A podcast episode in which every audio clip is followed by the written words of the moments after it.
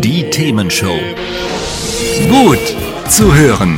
Gegen Langeweile. Herzlich willkommen beim Themenshow Podcast. Habt ihr uns schon abonniert? Wenn nicht, wird's Zeit. Ihr findet unseren Podcast auf podcast.themen-show.de. Und jetzt viel Spaß mit unserem heutigen Thema, das direkt aus unserer Radioshow stammt. Ja, ja. Ja, ähm, weniger erheiternd ist der Golfstrom. Denn äh, das ist etwas. Doch, im ähm, General schon, aber. Ja, generell, aber nicht so, wie er im Moment äh, gelebt wird, der Golfstrom. Ja. Ähm, nein, der Punkt ist tatsächlich durch die glo- globale Erwärmung, äh, wo sich auch das Meer erwärmt, ähm, zirkuliert plötzlich alles da ein bisschen anders. Und äh, deshalb ist der Golfstrom, der ja eigentlich über die Meere uns warme Luft bringt und relativ konstantes äh, Wetter und eben vor allem auch die Wetter- und, und, und äh, Luftmassen hier weiter bewegt, ähm, der ist nicht mehr ganz so stabil, der stottert ein bisschen. Und ähm, der droht sogar zu versiegen. Da gibt es wieder verschiedene Simulationen. Man weiß es nicht, ob der jetzt wirklich versiegt oder ob das nur ein bisschen abschwächt oder mal ist er da, mal ist er weg, sowas in der Richtung. Pardon.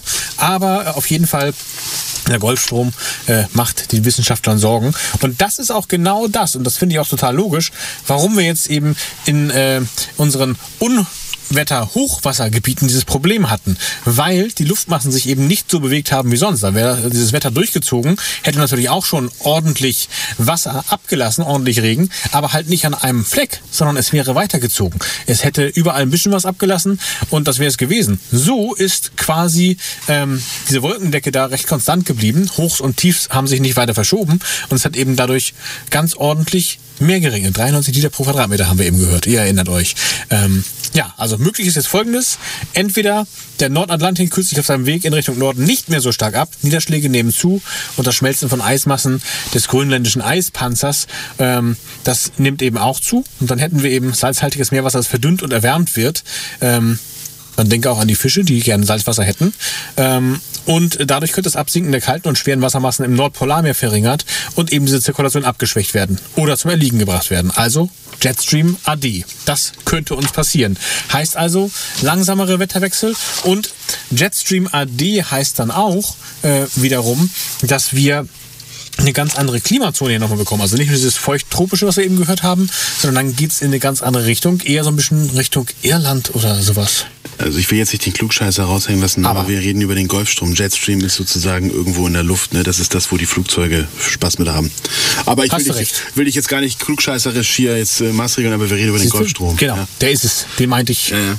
Versprecher. Alles gut. So. Versendet sich, hört ja keiner. Versendet sich, genau. Ähm, Traum. zweites Thema und da wird's dann richtig spannend. Was passiert eigentlich weltweit?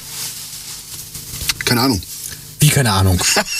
Also ich habe Sorge, dass Menschen die Heimat verlassen müssen. Naja gut, grundsätzlich muss man ja sagen, wir haben ja gerade schon so ein bisschen hergeleitet, dass wir hier in Hamburg beispielsweise durchaus mit 4 Grad mehr kalkulieren müssen. Ja, eher so ein bisschen subtropisches äh, Klima, so wie San Marino. Äh, haben da noch so ein bisschen drüber gewitzelt, Mensch, das könnte ja ganz nett werden. Touristisch so, gesehen, ja. Touristisch gesehen, natürlich, klar. Haben auch hergeleitet, dass das Team Eagle weiterhin gut gehen wird bei uns. Das ist auch schon mal ganz wichtig. Aber, Mhm. Aber.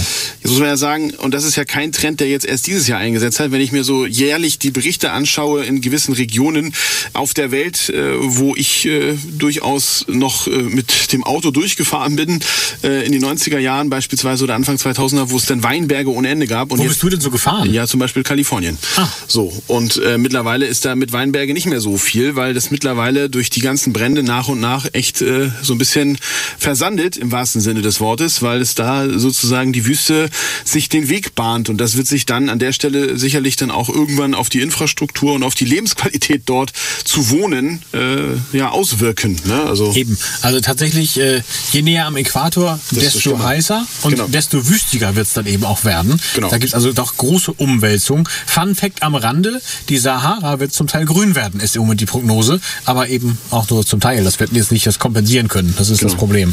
Und da ist natürlich die Frage, ähm, wir haben ja durchaus, wenn ich jetzt mal so die letzten sieben Jahre mal anschaue, dahingehend allerdings nicht klimabedingt, sondern eher aus äh, ähm, ja, kriegsbedingt und politisch motivierten Gründen gewisse äh, Menschenströme gehabt, die mhm. beispielsweise nach Europa gekommen sind.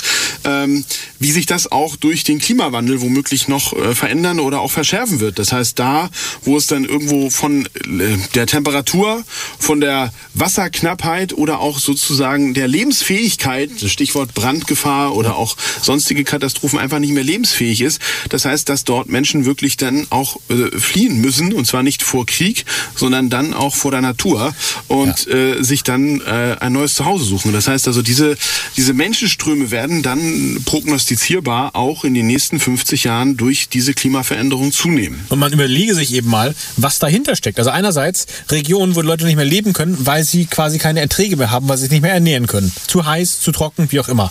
Regionen, wo das Wasser kommt, wo man höchstens noch ein Hausboot sich gönnen kann, aber das kann ja auch nicht jeder. Ähm, und wo man eben auch das Problem hat, wie bringt man die Leute nachher auch noch mit Nahrung irgendwie durch. Äh, und dann Regionen, wo es touristisch interessant wird, San Marino in Hamburg haben wir gerade gehört, ähm, wo man dann natürlich gerne hin möchte. Das heißt, das, was es heute so ein bisschen gibt, ähm, das gibt es dann viel stärker. Und wie Carsten eben sagt, keine Kriegsflüchtlinge, sondern Klimaflüchtlinge gibt es dann. Bereits heute 30,7 Millionen Menschen, die flüchten, im Jahr 2020 nämlich. Und das wird heute schon teilweise dem Klimawandel zugerechnet. Auch nicht nur Krieg an der Stelle tatsächlich. Aber es könnte eben wesentlich, wesentlich mehr werden. Und ich sage euch, dann wird die AfD richtig rotieren. Kleiner Scherz. Quatsch. Ja. Also grundsätzlich muss man ja sagen, dass das, was auch schon vor 20 Jahren prognostiziert wurde, sich dahingehend natürlich immer mehr verdeutlicht, ja. dass auch das wirkliche, also das Gut dessen, also das wertvolle Gut, wie man so schön sagt, früher war es dann eher so fossile Brennstoffe, ja, mhm. das, da sind wir ja mittlerweile so ein bisschen auch ähm, am Scheideweg, dass es das in Zukunft so hoffentlich nicht mehr sein wird. Ähm, ja, auf der anderen Seite wird man sagen, okay, das Trinkwasser, das wird unversalzenes Wasser wird genau, knapp, das wird ja. sozusagen der neue Luxus werden und da muss man natürlich auch sagen, okay, ähm, das wird durchaus auch zu Veränderungen in den äh, ja in den Gebieten beziehungsweise in den lebensfähigen Räumen führen. Und ich habe gerade die Zahl noch gefunden, die ich eben gesucht habe. Bis zu 200 Millionen äh, Migranten werden erwartet, wenn die Prognosen so eintreffen, wie sie eintreffen, im Jahr 2050. Die Frage ist ja, wohin, ne? oder wo, in welche Richtung. Also das ist ja, ja, ne, noch alles nicht geklärt.